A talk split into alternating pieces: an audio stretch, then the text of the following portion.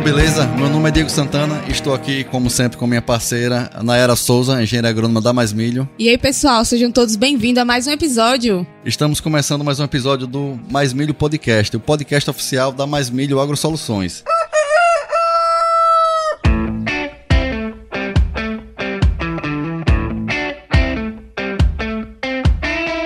Pessoal, o propósito desse nosso projeto é aumentar a produtividade e a rentabilidade na cultura do milho no Brasil, levando até você informação de qualidade de forma simples e aplicável aí no campo. E para isso, vamos bater um papo aqui com uma turma de peso, os profissionais que estão fazendo a diferença no agro. E hoje teremos mais um episódio super especial. Naera, conta aí pra turma qual o tema e quem é o nosso convidado de hoje. O tema do episódio é sobre fenologia do milho, de olho na planta. Esse conhecimento fundamental para entendermos a relação entre processo biológico, ambiente e as diferentes fases do crescimento da planta. E assim, através de um planejamento de produção adequado às necessidades da cultura, alcançarmos a máxima produtividade. E nosso grande convidado de hoje, ele é engenheiro agrônomo, consultor, criador de conteúdo na internet, criador do movimento de Olho na Planta e também responsável pelo curso O Segredo Está na Forma. Seja muito bem-vindo ao Mais Milho Podcast, Luiz Salvático. Tudo bem, gente? É um grande prazer para mim poder estar aqui junto com vocês, participando desse projeto. Parabéns pelo trabalho e vamos trocar ideia, porque conhecimento bom é conhecimento aplicado e compartilhado. Tamo junto, com foco na planta. Esse é o meu propósito: entender cada vez mais de planta, entender das fases da vida da planta. E até por isso que eu fiquei muito feliz quando o Diego me convidou e trouxe esse tema para a mesa de discussão. E conte comigo. Espero que a gente possa junto aqui trazer boas reflexões e ajudar quem está lá no campo, fazendo a diferença. Isso aí, meu amigo. Como eu te falei, é, não, não veio outro nome em minha cabeça senão você, né? Quando pensei em falar sobre fenologia. Para mim, você é o cara que mais hoje defende né, esse ponto e mostra a importância de estar de olho na planta, né? Você é o cara hoje da fenologia aí no Brasil pra gente, né? Eu tenho alguns mestres, Diegão. Isso eu não posso deixar de dizer, que eu sempre digo, eu tenho alguns mestres. Mas, de fato, até porque eu acho que todo mundo te, precisa ter boas referências, mas de fato eu acredito sim que eu tenho levado por onde eu ando essa bandeira para cada vez mais a gente prestar atenção na planta, entender dos sinais dela. E a fenologia é uma ferramenta eficaz de manejo. Ela precisa estar tá ela precisa fazer parte do nosso dia a dia para que a gente possa conhecer cada vez mais da cultura e poder manejá-la da melhor forma. Uma frase que eu sempre digo: você maneja melhor aquilo que conhece. E não tem como conhecer de milho sem ter conhecimento sobre fenologia, morfologia, fisiologia, saber como a planta é e como ela funciona. E é por isso que eu defendo tanto isso e fico muito feliz de ouvir isso de você. Vamos junto. E eu também, a gente, claro, segue a ciência, muitos estudiosos, né, muito, muito pessoas relevantes, mas assim, o que eu falo, te cito como referência é também, além do conhecimento, né, que é óbvio que você tem muito, mais a forma como você transmite, né, porque não é só conhecer e saber, mas saber transmitir de forma simples o produtor, e você faz muito bem isso, Salvato.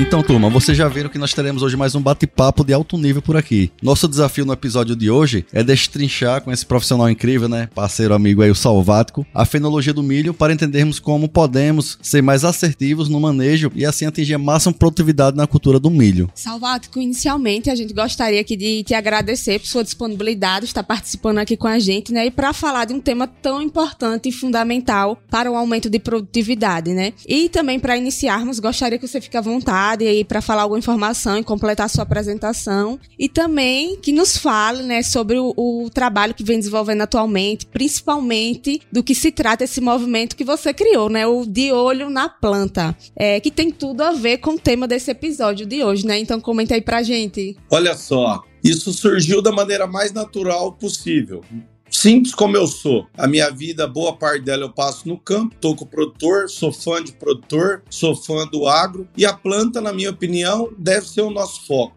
Ela jamais deve ficar em segundo plano. A gente sabe que em alguns momentos sendo muito franco aqui e respeitoso, é apenas uma colocação, a pressão comercial muitas vezes tira o nosso foco daquilo que é mais importante. Eu defendo a bandeira que a planta é deve ser o centro de tudo. Algo que eu comento muito. O agrônomo técnico tem sim o papel de orientar. O produtor tem o nobre papel de manejar. E a planta é quem produz. Então a gente precisa ficar de olho nela, conhecer ela. Foi exatamente assim, da forma mais simples, vivendo o dia a dia. A vivência para mim vale muito. Eu aprendo muito quando eu vivo perto de bons produtores, bons profissionais e quando eu estou mais perto da planta. E aí, um belo dia surgiu a ideia: por que não criar um conceito, criar um movimento com foco nela? E esse nome traduz o que a gente precisa fazer, olhar para ela. Então vamos ficar de olho na planta, vamos cada vez mais conhecer de planta e vamos trocar ideia para que a gente possa junto toda a cadeia, a própria planta, porque ela também é um ser vivo. O produtor e nós, a nossa classe agronômica, trabalhar junto para poder desenvolver lavouras de alta produtividade, ter bons resultados, que é o que vai permitir que o negócio caminhe e também vai permitir que a gente mova o Brasil, até porque eu acredito muito que o agro, de fato, tem muito peso no nosso país. Então, da forma mais simples possível, é assim que ele surgiu. Aí criei esse movimento, levei para as redes sociais. Agradeço a Deus e todas as pessoas que têm me apoiado desde o início. Isso tem pegado cada vez mais força. E agora, recentemente, eu estou tendo oportunidade também de rodar o Brasil, levar isso para diferentes regiões e o que mais me encanta é que, independente do tamanho do produtor, independente do ambiente de produção, independente do local do país, quando eu vou para o campo e chamo a conversa para a planta e a gente troca ideia, o produtor conhecimento dele, o agrônomo, o tech assiste ele com o conhecimento dele e eu com o meu, no final eu percebo que todo mundo sai melhor do que chegou e a gente consegue cada vez mais estando de olho nela, estando de olho na planta, no caso da planta de milho, ter ideias, ter visões diferentes para poder extrair o máximo do potencial genético de híbridos que nós usamos hoje. Até porque, pensando em produção de grãos, usando como exemplo, a gente sabe muito bem que tem híbridos hoje de altíssimo potencial disponíveis. Recentemente, por exemplo, eu tive no Mato Grosso, visitando áreas no celeiro ali do Mato Grosso, de potencial de 200 sacas por hectare. 200 sacas por hectare em milho segunda safra. Olha, eu não imaginava que eu ia viver isso, mas graças a Deus eu estou tendo a oportunidade de viver. E quando eu estou ali com esse nível de produtor, eu percebo que eles têm um capricho, um carinho e uma atenção diferenciada pela planta. Então eu acredito que nós estamos no caminho certo. Vamos para cima. Que fantástico, hein? Essa visão, né, de trazer a planta como principal, né, ali o ser vivo e também essa junção de conhecimentos no campo é fantástico. Eu não posso deixar de complementar um, esse ponto que você falou que eu acho perfeito e eu levo comigo sempre, sabe, Salvático? Essa questão da planta em primeiro lugar, né, da agricultura. Eu ouvi isso de um dos caras que eu considero como mentor meu também, que eu já participei de curso, que é Carlos Vieira, né, que ele é fundador da Labor Solo, né, um cara que eu admiro muito, que a gente também troca muita ideia, e ele já, já me falou sobre isso em um do curso, dos cursos, e é uma coisa que há uns três anos atrás eu não esqueço. Ele falou que a gente fala em agronegócio, né? Que realmente é hoje um dos principais pilares que move o nosso país. Mas quando a gente fala em agronegócio, a gente tem que saber separar bem, né? O agro vem antes do negócio, né? E o que a gente vê é que agronegócio, que a gente vê que infelizmente que o comércio, a gente acaba muitos profissionais colocando um negócio antes do agro. E o agro é soberano, né? A planta não não quer saber de dólar, né? Não quer saber de outras variáveis, né? O, a natureza, ela é soberana, a gente tem que realmente estar tá de olho. Isso aí que você falou, eu já venho usando há um tempo e realmente eu me identifiquei muito. E eu, o que eu vejo na minha experiência né, profissional, eu tenho uma trajetória que eu considero é, vitoriosa de quando, de onde eu comecei, né? O que a gente está construindo é justamente isso. Eu vejo que é o um grande diferencial é dos, dos profissionais que sabem respeitar, né? Essa questão do, da planta antes de qualquer outro fator, né? Principalmente dinheiro e, e o comércio em si, né? Isso aí é perfeito. E olha só, engenharia agronômica tem a parte exata, mas tem a parte agronômica, biológica, vida. Eu sempre falo isso também. Muitas vezes, quando a gente pensa em negócio, a gente pensa em negócio mais exato, da área exata, fazer conta. Ótimo, a gente tem que fazer. Porém, o engenheiro agrônomo não é só um profissional capacitado na área de exata é um cara que tem que trazer com ele conhecimento da biologia, da vida, da planta. Então tem tudo a ver com o que você falou também.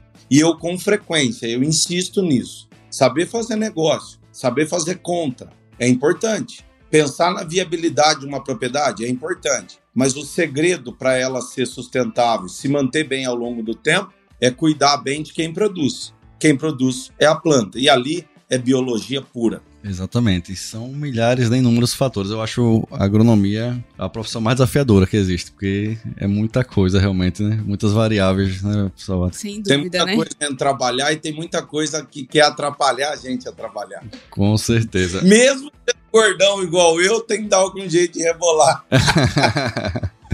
Isso mesmo. Salvático, em seu curso, O Segredo está na Forma, quero explorar um pouco aqui esse curso fantástico que, por sinal, eu sou aluno, né? Acho que foi um dos primeiros a participar, não poderia ficar de fora, né, desse seu projeto e realmente fiquei muito... tô é, fazendo e gostando muito da forma com que você é, transmite, né, sua informação. Você tem um olhar diferente do que a gente é acostumado a ver na literatura, que é mais fácil de entender realmente. Desde já, parabéns, né? Gostaria de explorar aqui com você o que te motivou, né, a desenvolver esse curso especificamente nesse formato e fale mais sobre esse segredo, né? Que, como o nome já diz, está na forma, né? Então, muito do que me motivou a fazer isso é a vivência de campo e o que eu aprendo no campo com o produtor. Tem muito produtor que eu observo que, para fazer uma determinada coisa, com um ponto de atenção, com um detalhe que ele muda na execução, ele tem resultado melhor. Isso me chama muita atenção. Eu trago durante a jornada vários exemplos práticos de mudanças na forma. Um produtor pegou para fazer algo, mudou um detalhe, mudou o jeito de fazer e conseguiu ter um resultado melhor. E aí, daí surgiu a ideia: bom, se os detalhes, se o jeito faz a diferença, eu acredito muito que a base nossa tem que estar na forma. O segredo está na forma, na forma como a gente aplica o conhecimento, na forma como a gente maneja a nossa lavoura, na forma como a gente presta atenção nos, nos detalhes. E a base do segredo está na forma é, já dizia o saudoso Dirceu Gassin, que Deus o tenha nós temos que sair de uma agricultura de produto para uma agricultura de processo, para uma agricultura de sistema, enxergar o todo, enxergar o todo e partes do todo. Então, essa é, é a proposta, esse é o objetivo dessa jornada. Vamos junto, olhar para o todo e para a parte do todo de forma diferente, para que a gente possa usar os recursos, os produtos da melhor forma possível. São vários temas, vários assuntos, temas relevantes, temas diversos, distintos, que servem para quê? Para aguçar, para explorar, para estimular o intelecto. Eu acredito muito que uma das melhores formas de abrir a cabeça, de estimular o intelecto, é saindo da zona de conforto, é tendo acesso a visões diferentes, a opiniões diferentes, a conhecimentos diferentes. É exatamente isso que eu estou tentando desenvolver dentro dessa nossa jornada. É a primeira jornada que eu trouxe para o mercado, é a minha primeira experiência com esse tipo de jornada, com esse tipo de curso. Mas por que, que eu estou animado? Porque eu já tenho ouvido bastante gente da forma mais simples possível me dizendo: tem me ajudado a enxergar a planta e o meu dia a dia profissional de um jeito diferente. Essa é a maior realização que eu tenho, poder ouvir isso das pessoas. Porque técnica eu posso acessar, a informação está disponível. Tem muito mestre, muito doutor com informação, com conhecimento. Agora, a grande diferença é como que eu pego isso e levo para a prática? Como que eu encaixo isso no meu dia a dia? É o que eu me dispus a fazer. Tem gente até, eu entendo, que até por respeito me diz: você é um consultor? Sinceramente, sabe o que eu me considero? Um agrônomo que gosta de roça. Eu não sou pesquisador, não sou professor, não sou doutor, respeito muito quem é. Eu sou um agrônomo que gosta de roça. E o meu objetivo é compartilhar conhecimento. Então, eu acredito que a melhor palavra para me classificar não é consultor, é extensionista. Eu sou um extensionista, eu gosto de pegar informação de qualidade e levar para o campo de uma forma diferente, de uma forma descomplicada. É até por isso que esse é meu slogan.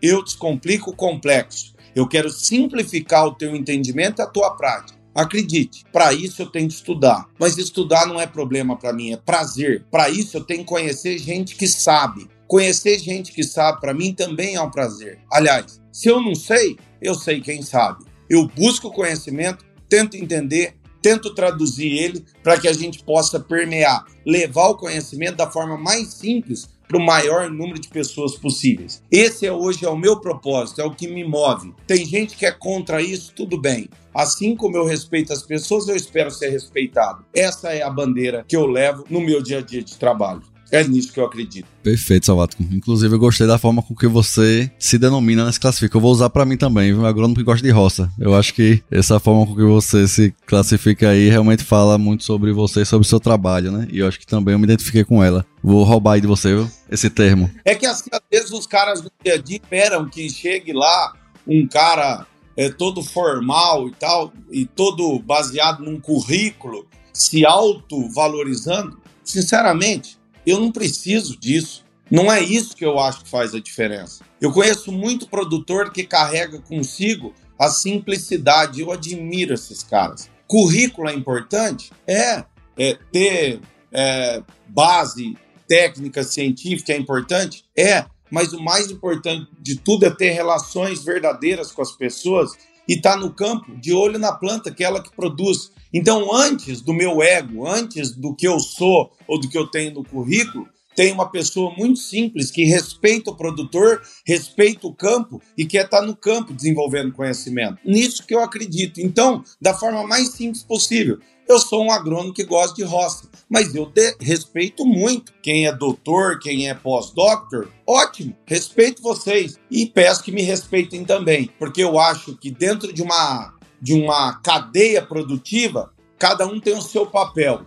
Cada agente tem o seu papel e a gente tem que respeitar cada um dos papéis. E para mim o que de fato, o que vale de fato, até porque eu trago essa bagagem também como produtor para o jogo, é estar tá no campo manejando e enfrentando uma indústria a céu aberto. Até me permita uma brincadeira aqui. Falar, até papagaio fala. Mas bom é o que escreve louro. Para escrever louro, meu irmão, você tem que estar tá no campo e tem que botar em prática aquilo que você está falando. Aí, nessa vibe, entra o quê? Eu acho que a importância da gente ter generosidade intelectual. O pouco que eu sei, eu posso transmitir. Além disso, além disso, fazer o que você fala. Fazer o que você fala. De novo, falar até papagaio fala, mas bom é o que escreve louro. Você pratica o que você fala? Isso é outro ponto importante. E eu enxergo isso nas pessoas que mantém a simplicidade em dia. Pessoas que levam com ela, levam com elas, né, a simplicidade, geralmente são pessoas que o discurso casa com a prática. É nisso que eu acredito. E um terceiro ponto é ter os pés no chão. Se eu não sei, eu pergunto. Se eu pergunto, eu aprendo. Se eu aprendo, eu me desenvolvo. Se eu desenvolvo, eu cresço. E se eu cresço, eu posso compartilhar. O ciclo volta. Aí eu posso compartilhar o que eu sei, posso ser aquilo que de fato eu falo que eu sou e posso continuar aprendendo.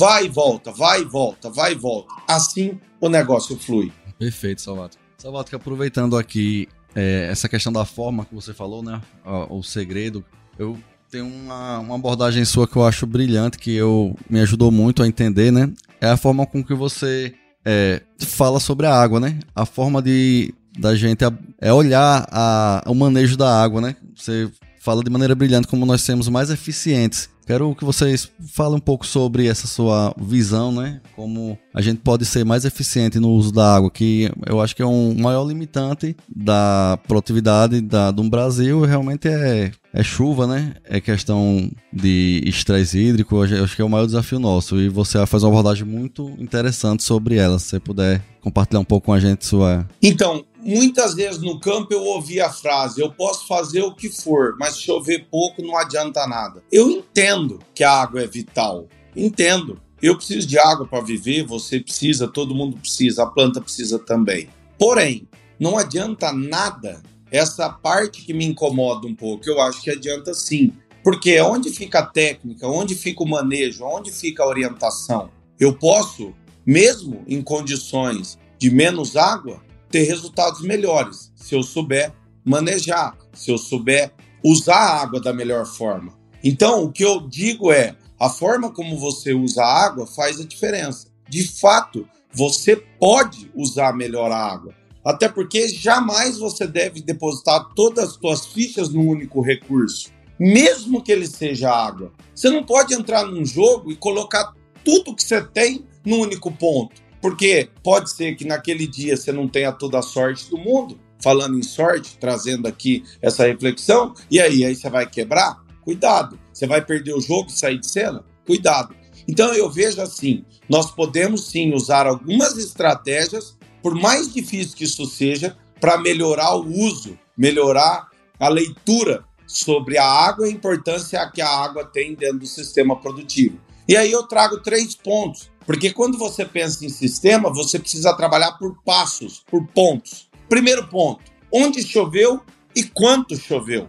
Eu preciso saber isso. Por quê? Porque o que mais tem no Brasil é chuva de manga. E aí o que, que eu vejo muitas vezes? Produtos, cultivares, conclusões precipitadas sendo tomadas, sendo tiradas. Por quê? Porque eu não tenho informação adequada de onde choveu e quanto choveu. Em muitas situações eu já vi pessoas dizendo esse cultivar é melhor que aquele, sendo que o cultivar A estava numa parte do lote ou numa parte da fazenda que pegou mais chuva do que o B. Ele realmente é melhor ou ele teve mais condição do que o outro? Então, assim, esse raciocínio do onde choveu e quanto choveu ter essa informação antes de mais nada é o princípio de tudo. Isso é prático, porque em muitas regiões que eu vou e tenho falado isso, tem produtor, inclusive, mudando a forma como ele distribui pluviômetro na área dele, tem produtor, inclusive, usando agricultura digital, sensores, é, construindo torres que alimentam centrais para que ele tenha informação da água na palma da mão. Por quê? Porque sem informação, se choveu ou não, onde choveu e quanto choveu, como é que você vai tomar decisão?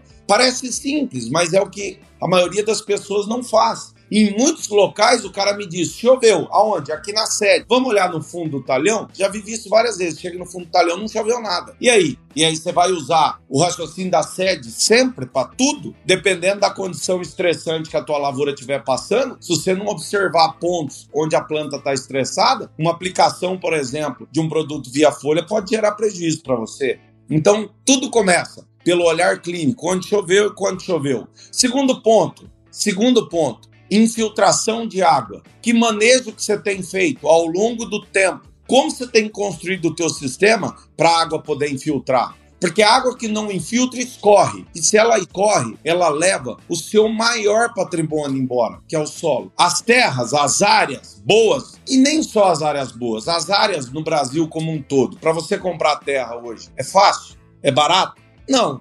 Por quê? Porque a terra em si tem grande valor. E aí eu te pergunto: você não vai cuidar dela? Você vai deixar a erosão levar ela embora?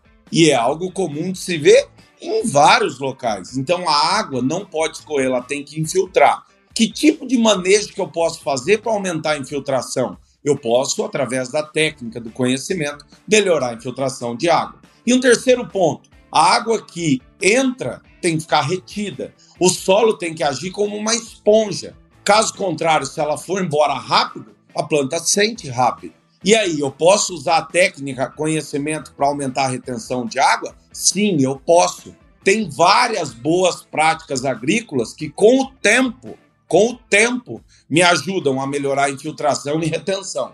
Aí, quando o produtor fala para mim, não adianta nada, eu digo, será mesmo? Será mesmo que se você, ao longo do tempo, por mais difícil que seja, praticar um bom sistema de produção, colocar boas práticas agrícolas no teu negócio, será que você não vai melhorar? Eu te digo, você vai melhorar. Porque eu conheço produtor, vamos imaginar, um vizinho do lado do outro, a chuva, naquele momento, imaginando, foi igual para todo mundo. Por que, que um cara infiltra mais água na área dele e retém por mais tempo a água do que o outro? Porque tem técnica, tem trabalho envolvido. E aí tem algo que a gente tem que deixar de lado, que é o imediatismo. Visão imediatista, na minha opinião, não é o caminho. Nós temos que construir a agricultura ao longo do tempo.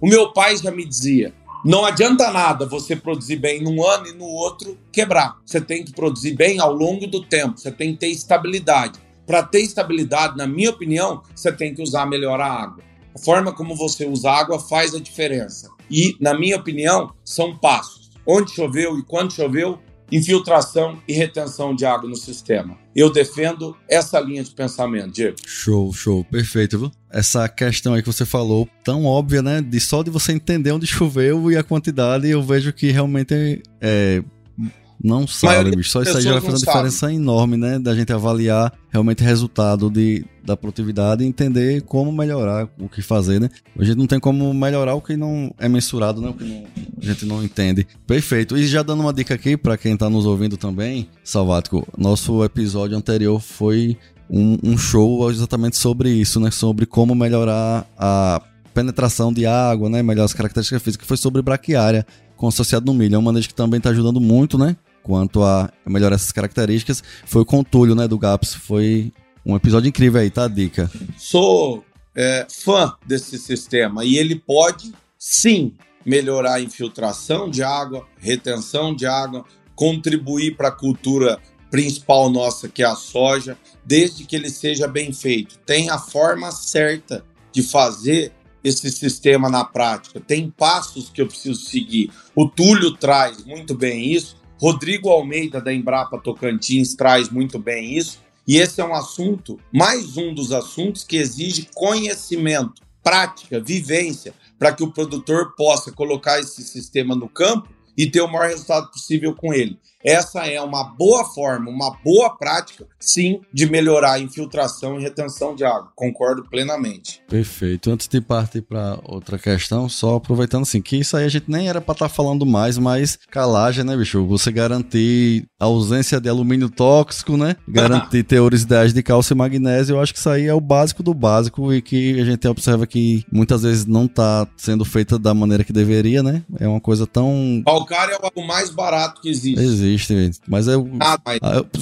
se, eu não tocar nesse ponto, passa em branco, porque hoje é tão básico que ninguém lembra. Mas eu gosto de lembrar porque ainda a gente observa que falta, às vezes, um investimento do jeito que poderia ser, né? Um, negócio, um insumo tão barato, bicho, que, que o que ele entrega é impressionante para a construção de perfil, né? O óbvio precisa ser dito. Isso é óbvio. E a gente tem que repetir com frequência. Em muitos locais, tem sistemas produtivos sendo construídos da forma errada, porque não estão usando o calcário da melhor forma possível. Eu preciso desse insumo, ele é essencial para a estabilidade do meu negócio. E eu concordo com você, tem que ser falado, a gente tem que bater nessa tecla constantemente. Por quê? Porque por ser muito básico e óbvio, às vezes é deixado de lado. De novo, o óbvio precisa ser dito. É isso mesmo. E quando você fala aí também que a agricultura, né, ela não pode ser a curto prazo, né? Muita gente vê assim quer resultado na hora. Todo mundo, né, tem que pensar na agricultura como a longo prazo, né, médio e longo prazo, pra gente poder, né, conseguir aí um manejo melhor, uma produtividade melhor e também garantir a qualidade do nosso solo, né? Não adianta nada a gente pensar só a curto prazo. Pensando no ano, deixa eu até te interromper. Uhum. Pensando no terceiro, saúde se constrói no curto prazo? Não ou você precisa construir e se manter saudável por um longo tempo? A vida toda, né? É muito fácil de entender. Olha para você. Você é um ser humano. Olha para você e me diz se é fácil ser saudável. Não, não é. E o que, que o médico te diz? Quem gosta de gente, cuida de gente diz. Tem uma série de coisas que você precisa fazer para se manter saudável ao longo tempo, ter qualidade de vida. A lavoura não é diferente. A, o campo não é diferente. A sua propriedade precisa ser tratada assim como um ser humano. Ela precisa ser saudável ao longo do tempo. E para ter saúde, precisa ter vida. Para ter vida, tem que ter cuidado, tem que ter conhecimento aplicado. A gente precisa cada vez mais despertar isso nas pessoas. Imediatismo só serve para gerar em você frustração. É isso que eu penso. Pensamento imediatista serve para te levar para o caminho da frustração, que é o que eu não desejo para ninguém. Eu gosto do agro e desejo que o produtor, que a nossa classe prospere.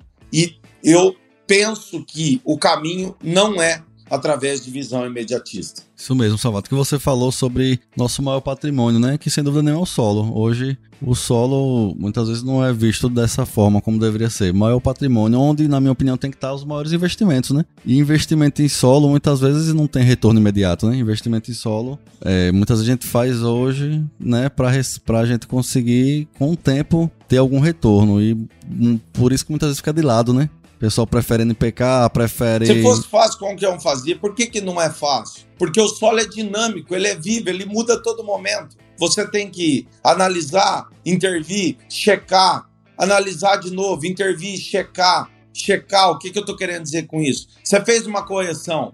Teoricamente, ela aconteceu na prática? Você checou para saber? Você está acompanhando o teu solo ao longo do tempo? Você está entendendo como ele é e como ele se comporta? Isso precisa ser construído. Ninguém constrói um solo de qualidade em um ano só. Isso não existe. E às vezes o produtor vem falar para mim: ah, eu usei milho com braquiária no primeiro ano, roubou produtividade do meu milho. Ótimo, continue. Aí eu quero saber o que vai acontecer no segundo, no terceiro, no quarto, no quinto. Ao longo do tempo eu te afirmo, se você trabalhar direito, você vai colher resultado. Agora, se você quiser colher só hoje, não faz. Se você quiser ter sustentação, faça. Quem está fazendo esse tipo de manejo de regiões onde ele se adapta bem, está colhendo resultado. Quem está mantendo o solo corrigido, trabalhando com o calcário da melhor forma, está tendo resultado. E geralmente o resultado aparece nos anos mais difíceis nos anos onde a gente tem instabilidade climática, no ano onde o clima te desafia. Muitas vezes os bons resultados, os frutos são colhidos nesses anos. E você não pode trabalhar só pensando que todo ano vai ser top. Isso não existe na agricultura. Na minha opinião, não existe ano atípico. Todo ano é diferente. Então não existe ano atípico. Para mim, todo ano é atípico. Cada ano é um ano. O que eu preciso é criar base para poder enfrentar as dificuldades que o próprio clima vai impor para mim. E como fazer isso sem base, sem solo? Não existe como fazer. O que de fato determina potencial produtivo, quando eu penso em capacidade produtiva, é a quantidade que eu posso colher em uma determinada área de um determinado produto, por exemplo, soja.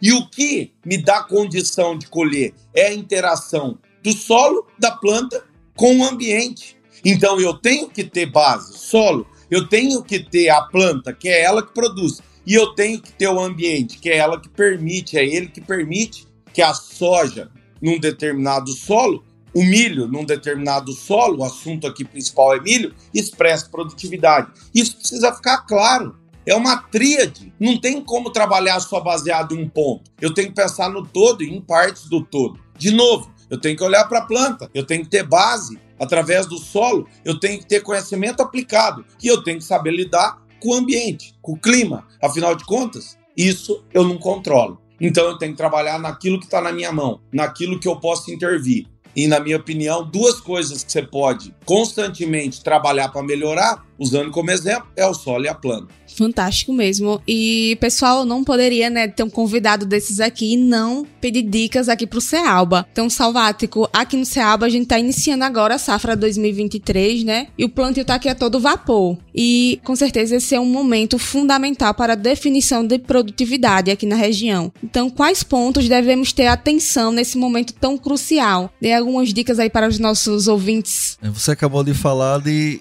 de momento que a gente pode intervir nessa vata, que eu acho que o plantio talvez seja onde mais a gente pode intervir, mais definir nosso, nossa produtividade, né? Tem vários pontos que eu poderia citar, mas eu vou focar em um. Até porque eu acredito muito que se quem está ouvindo a gente levar isso, a gente vai somar, vai agregar valor para a pessoa que está nos ouvindo. Eu agradeço demais quem está aqui ouvindo a gente, compartilhando esse momento com a gente, dando atenção para. Eu respeito muito o tempo das pessoas e atenção das pessoas. Grava o que eu vou falar. Você nunca vai atingir a máxima produtividade da sua área se a emergência não for uniforme. Não vai. Simples assim. Portanto, o que, que eu preciso fazer? Dedicar tempo, atenção, capricho, aplicar conhecimento por área, como dizia Dirceu Gassi. Para quê? Para ter emergência uniforme e desenvolvimento uniforme das plantas. Muitas vezes se fala em mato competição, mas acredita em mim, a maior competição que existe numa lavoura de milho é da planta de milho com a outra planta de milho. São muitas plantas competindo. A gente trabalha hoje em algumas áreas com altas populações. A competição entre plantas é muito grande. E para que você não sofra, você não tenha prejuízo em produtividade, elas precisam emergir e se desenvolver ao mesmo tempo. Elas precisam expressar o potencial na mesma hora. Então eu vou repetir. Você nunca vai atingir a máxima produtividade da sua área se a emergência não for uniforme. Capricha no plantio, pensa em cada detalhe, redobra, triplica a sua atenção, semeie da melhor forma para que a sua lavoura possa emergir bem e para que as plantas de milho possam se desenvolver ao mesmo tempo, possam expressar o potencial na mesma hora. Eu teria como trazer vários e vários dados de redução de produtividade, de redução de média produtiva por desenvolvimento desuniforme. Hoje, como o podcast aqui é direto ao ponto, eu quero deixar essa mensagem. Quero convidar você que está ouvindo aqui a gente Conversa com a gente, conversa com a equipe da Mais Milho, conversa com o Diego, conversa comigo, conversa com aquelas pessoas que você confia. Vamos trocar informação, vamos trocar ideia, vamos buscar desenvolver a lavoura bem desde cedo. Por quê? Porque a emergência uniforme e o desenvolvimento uniforme vale dinheiro. Com simples ajustes, você pode aumentar em 10, em 20 sacas por hectare a tua média de produtividade. E se você bater para parar para fazer conta, você vai perceber que vale a pena investir tempo e atenção nisso. Essa é a mensagem que eu quero deixar para a turma do Cealba capriche nisso, isso vale dinheiro. É, uniformidade, né, no milho, na cultura do milho, acho que é primordial mesmo, porque elas realmente são plantas bem sensíveis, que competem, é tudo que você falou mesmo. É, a gente concorda demais, né, esse Diego? Se não tiver emergência, né, acho que você foi bem é, objetivo, né? Isso aí é o segredo da produtividade. Eu acho que a gente fala em 80% do potencial produtivo, a gente, pelo que cabe a nós como manejo, né? Diz que é definido no, no momento do plantio. E eu acho que desses 80%, 70% é só na emergência, né, Salvato? Uniforme, né? Eu... Conta muito. Uma planta compete com a outra, a que nasce primeiro, que estabelece primeiro, domina as demais. Uhum. Então, o que, que eu tenho ter? Plantas emergindo ao mesmo tempo. E olha só os assim, aonde a tecnologia chega. Hoje tem trabalho mostrando que se você semear uma semente de milho com a ponta virada para baixo, a radícula vai sair para o lugar certo e você vai ganhar em tempo de emergência. E se você posicionar o embrião para entrelinha, você vai ter maior interceptação de luz. Tem trabalho mostrando que se você semear uma semente de milho com a ponta para baixo, com o embrião voltado para entrelinha, você vai produzir mais. Olha onde chega, onde chega o conhecimento e como que eu vou fazer isso? Vai ter que vir tecnologia, vai ter que ter uhum. tecnologia no campo disponível para você colocar a semente no lugar certo do jeito certo. Então a gente jamais pode deixar de destacar isso. O que eu quero conseguir quando eu penso numa lavoura de alto potencial é chegar lá no milho em V4, fazer uma avaliação de stand e ver Vamos imaginar no mundo perfeito? Deu 100%? 100% das plantas na mesma fase. Ah, Salvati, 100% é Deus, não dá para buscar. Vamos buscar 90. Cada 10 plantas, 9 em V4, por exemplo, e apenas uma em V3. Por quê? Porque se uma tiver em V3, outra tiver em V2, uma tiver em V1, vai caindo o potencial de cada uma daquelas plantas. Se eu perco o potencial de plantas ao longo da lavoura, a média produtiva tende a cair. A emergência precisa ser uniforme e o desenvolvimento das plantas também. E aí eu posso usar conhecimento para ter isso. Eu tenho que ter semente de qualidade, eu tenho que ter técnica para plantar. Uma das coisas que conta muito uniformidade de profundidade de semeadura. Eu tenho que ter uniformidade de depositar a semente na profundidade adequada. Muitos erros cometem Brasil afora com profundidade inadequada de plantio. Eu tenho que ter cuidado inicial, por exemplo, com um percevejo, que é um sugador, que se ele atacar cedo, dependendo da pressão e da injúria que ele gera, eu vou perder planta, eu vou ter planta dominada, eu vou perder stand. Aí a gente poderia abrir o leque para vários cuidados específicos que eu tenho que ter. Mas o foco do raciocínio tá: a emergência e o desenvolvimento precisa ser uniforme. Isso vale dinheiro. Só daria só para falar disso aí, daria para brincar bastante. Perfeito, daria outro podcast, né? Só para falar disso, né, Salvador? Mas se vocês me convidarem, eu topo. Conta comigo. ah, sem dúvida. Você é de casa. Vamos tá mais do que convidado. A gente, inclusive, a gente gravou um, um episódio agora com o Paulo Arbeck, né? A gente falou só sobre plantabilidade. Esse cara é Cara, foda. eu sou fã dele e foi muito bom também. Já já vai estar tá no ar, né, também. Já vai estar tá disponível já já e já está marcado também é, com o Salvato é, novamente. Com certeza. Vamos ter muito mais conversa como bate-papo como esse aqui produtivo. Salvato que é de casa. É isso mesmo.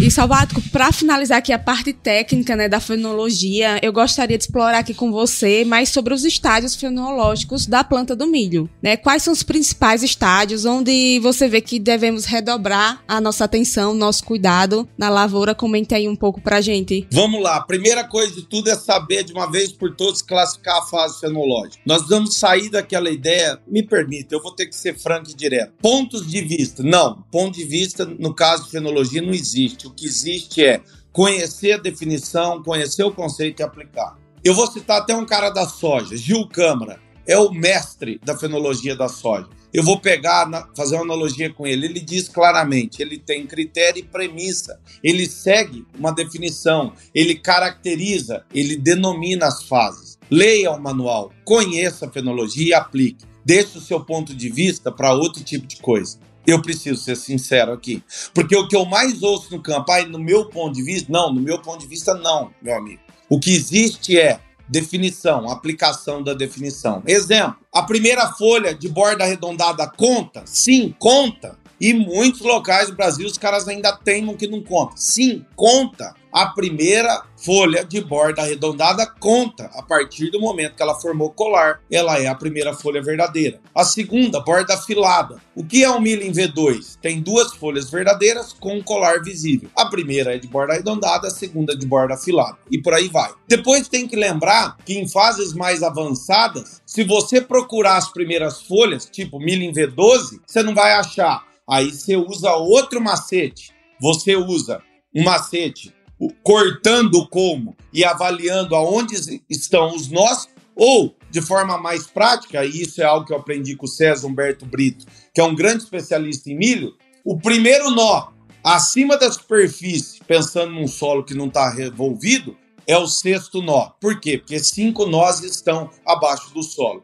Se o primeiro nó visível acima da superfície é o sexto, conte a partir dele. Nunca mais você é a fase fenológica. E depois tem que entender que pendoamento não é quando o pendão começa a aparecer. Pendoamento é quando o pendão tem até a sua última haste exposta. Quando o milho pendoa? Quando o pendão está totalmente aberto. E o que, que é o R1? A boneca, é o embonecamento exposição do estilo estigma. Depois, grão bolha, R2, grão leitoso, R3, grão pastoso, R4, grão duro, R5, maturidade fisiológica, R6. Eu preciso, antes de mais nada, conhecer de fenologia, saber classificar. E isso é uma coisa que eu faço facilmente hoje, porque faz 17 anos que eu leio o manual e aplico o manual na prática. Como que eu consigo aplicar rápido hoje, classificar rápido hoje? Porque faz 17 anos que eu faço isso. Aí eu falo isso para as pessoas, os caras, ah, não, mas eu já sei. Eu peço pro cara classificar, ele não sabe. Ele classifica errado. Ah, me dá o manual aí. Ele olha uma vez pro manual. Não, não é o suficiente. Faz 17 anos que eu olho. Eu estudo isso com frequência. Ah, Desculpa franqueza que, ah, então é porque você é meio cabeçudo, demora para aprender. Não, Nene, não, Nene. Para você aprender, você tem que praticar. Pega um atleta de alto nível e mostra para mim qual cara que é bom sem treino. E muitas vezes as pessoas querem saber as coisas sem praticar. Desculpa, não vai saber, vai errar. Então você precisa pegar o manual e pôr em prática. E aí, falando em fases, quais fases eu chamo muita atenção? Vamos dividir por períodos, porque se eu fosse falar de cada uma das fases, a gente teria também que ter muito tempo aqui. Vamos dividir por períodos. VE a V5. Emergência a V5. Por que V5? Porque em V5 se define potencial teórico produtivo, em razão da diferenciação floral. Em V3, a planta de milho começa a diferenciar os primórdios do pendão e da espiga e começa a diferenciar as folhas. E em V5, eu trabalho com esse dado, eu tenho pendão e espiga diferenciado e todas as folhas diferenciadas. Todas as folhas que a planta vai emitir ao longo de toda a vida dela já foram diferenciadas em V5. Quem colhe luz é folha, quem faz fotossíntese é folha. E milho é uma máquina de colher luz e gás carbônico. Então, eu trabalho com manejos específicos até o V5 pensando no potencial teórico produtivo. V5 a V8 eu pulo para uma outra fase da vida da planta, onde ela vai definir o quê? Número de fileiras por espiga. O V8 é a típica fase do cartucho. No V8, a planta está alongando como, expandindo como, como reserva de carbono, como gera fotoassimilado depois, transporta fotoassimilado depois para enxegrão. Em condições boas, você pode contar com 15% do enchimento através do como. Em condições estressantes, ele contribui com 50, 60. Se você não tiver como, vai exaurir, pode cair. Fase de construção de como, V8 é uma fase chave. Potássio nessa fase vale dinheiro. Em V8, por exemplo, a planta come mais K por dia do que o próprio N. Então, V5 a V8, liga o alerta, número de fileiras por espiga. Depois, evolui. V10, V12, V14, o que, que a planta está definindo? Comprimento, comprimento de espiga e número de óvulos ao longo da espiga. Eu preciso definir um alto número de óvulos potenciais. Eu preciso imaginar que a minha espiga vai ter condição de expressar ma o maior comprimento possível. Até porque, quando eu penso em grãos por espiga, isso é determinado pelo número de fileiras e pelo número de grãos por fileira. Quanto mais comprida, quanto mais óvulos eu tenho potenciais, mais condição eu tenho de formar grãos por fileira. Chegou no R1, é o momento do quê? De fixar o número de grãos por área. Então, vamos fazer uma retrospectiva. Eu tenho manejos que eu aplico do VE ao V5, tem manejos que eu aplico do V5 ao V8, tem manejo que eu aplico no V10 a V12 e tem manejo que eu faço preparando a planta para chegar no R1.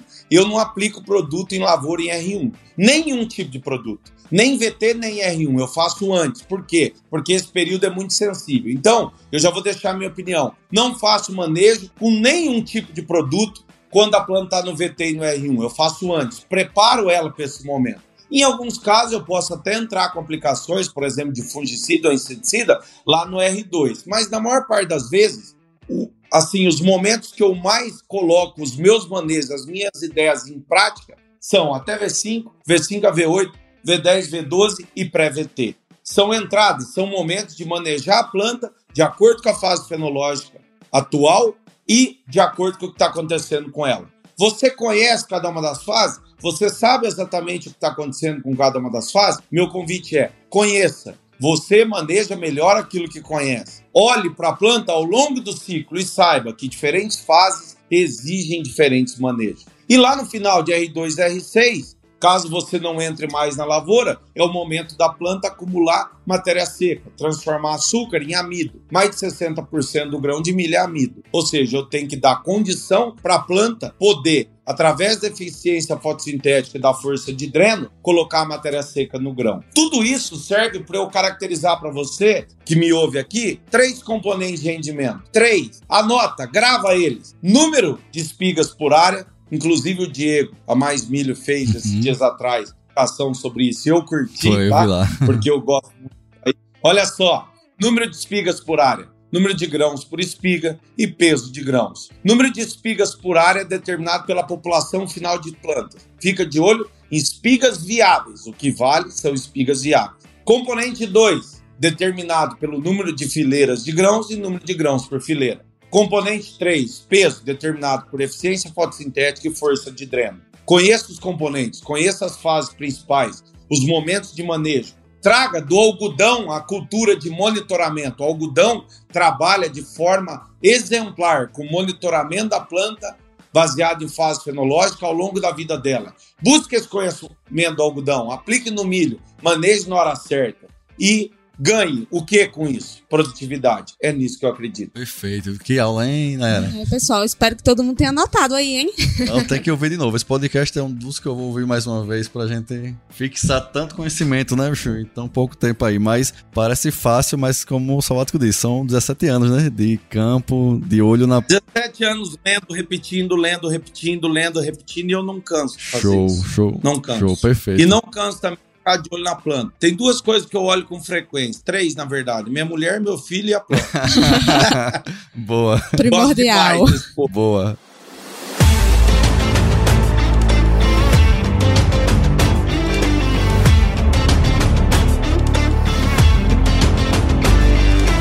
Ô, Salvatco, a gente encerrando aqui essa parte técnica, né? Acho que você já deixou aí um show, né? Vai ajudar muito é, os produtores que querem né, aumentar a produtividade. Você deu uma verdadeira aula.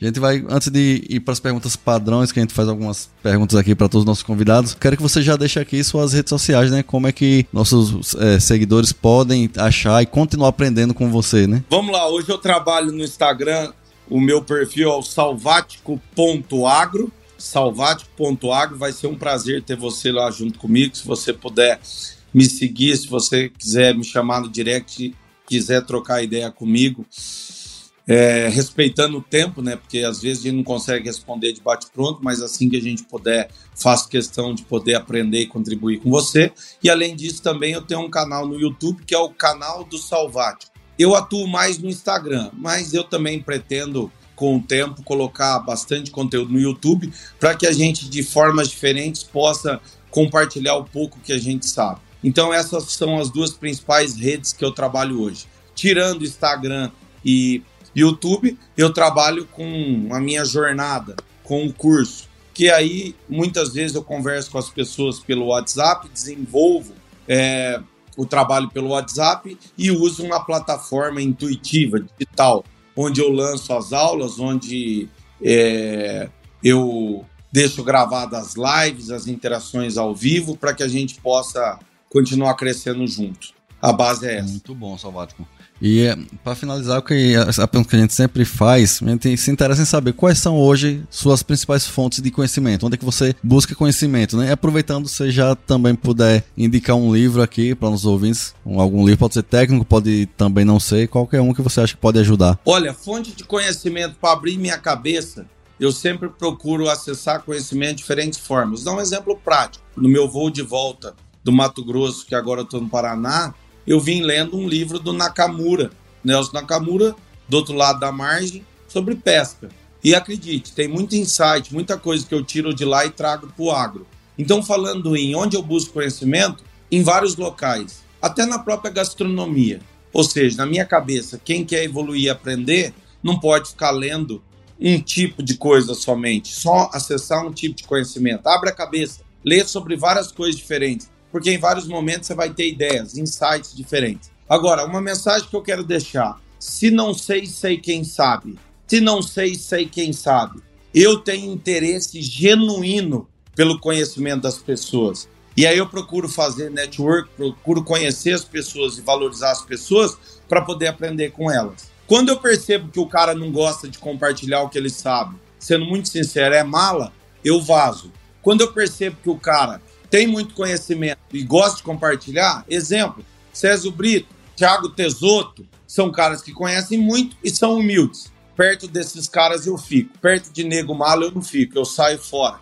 Por quê? Porque para mim conhecimento só tem valor se o cara multiplicar. E caras da academia, o que eles mais têm que fazer, na minha opinião, é multiplicar conhecimento. Eles não são deuses, ninguém é. Deus só tem um. O que vale aqui é humildade e compartilhamento. E aí, falando nessa linha de interesse genuíno, algo que eu gostaria de recomendar é o Manual de Fenologia da Cultura do Milho. Faz 17 anos que eu leio ele. E cada dia que eu leio, eu aprendo mais um pouco. O caminho é: lê o manual, olha para a planta, lê o manual, olha para a planta, lê o manual, olha para a planta. Com o tempo, você vai entender de planta. Quando você entender de planta, você vai manejar melhor a lavoura. Quando você melhorar, manejar melhor a lavoura, você vai ter mais chance de colocar dinheiro no órgão mais sensível do corpo, que é o bolso. O bolso. boa. Perfeito, muito boa mensagem. Ô Salvador, você conhece esse livro aqui? É um livro que eu leio sobre fenologia. Fenologia do milho para altas produtividades. É a primeira edição. Eu gosto muito desse livro. Eu conheço ele, mas eu não tenho ele. É bom que você. Eu já olhei esse livro, mas eu não cheguei a ter ele aqui na minha estante. Gostei, achei. Mas me manda depois uma certinha a foto da capa, que é mais um que eu vou trazer para coleção. Tranquilo. Na minha opinião, tem que ter coleção de livro. Uhum. Livro é conhecimento. Só ficar acessando o Google ou pedindo para inteligência artificial te contar tudo, cuidado. Se você viver assim, um dia ela vai substituir você. Então, livro é algo que o cara precisa ter na cabeceira da cama e precisa ler. Quem lê, pensa. Quem pensa, aprende. Quem aprende, se taca. É nisso que eu acredito. Boa, perfeito. Né? Outra mensagem aí pra encerrar, né? E assim, como você disse, porra, hoje a inteligência artificial fala tudo, né? Mas se você não tiver estudando, não tiver com a mente preparada, como é que você vai fazer a pergunta para ela também, né? Você tem que pelo menos ter, ter uma noção de alguma coisa nessa lata. É, e cuidado, se você ficar dependendo dela, que uns dias você não vai ter mais valor nenhum. Verdade. Eu gosto da tecnologia mas eu trabalho para ela não me substituir. Exato. Salvatore, muito obrigado, muito obrigado mesmo por sua disponibilidade de sempre, né? Ser sempre acessível, sempre aí do nosso lado e a gente tá, também tá à disposição aqui do Mais Milho, viu? Para o que precisar. Muito obrigado a todos que ficaram até aqui. Se você gostou do conteúdo, curta, compartilhe, né? Essa é a, melhor maneira de ajudar a gente continuar fazendo esse trabalho. Já também deixar a dica aqui, esse é o nosso quinto episódio, Salvato, que vai pro ar. A gente tem mais, mais quatro, né? Já postados também. Quem ainda não viu, vá lá, que tem muito conteúdo de qualidade qualidade como esse aqui. Muito obrigado mesmo e siga mais milho no Instagram, no YouTube, né, em nossas redes sociais. Exatamente, pessoal, foi uma honra. Faça igual eu, eu tô seguindo, eu tô seguindo. Salvato que, aí, Salvato que é seguidor das antigas aí. Eu também sigo a página, também sigo aí há, há muito tempo já. Um abraço pessoal, até a próxima. Tchau, tchau, até a próxima, pessoal. Obrigado, foi um prazer.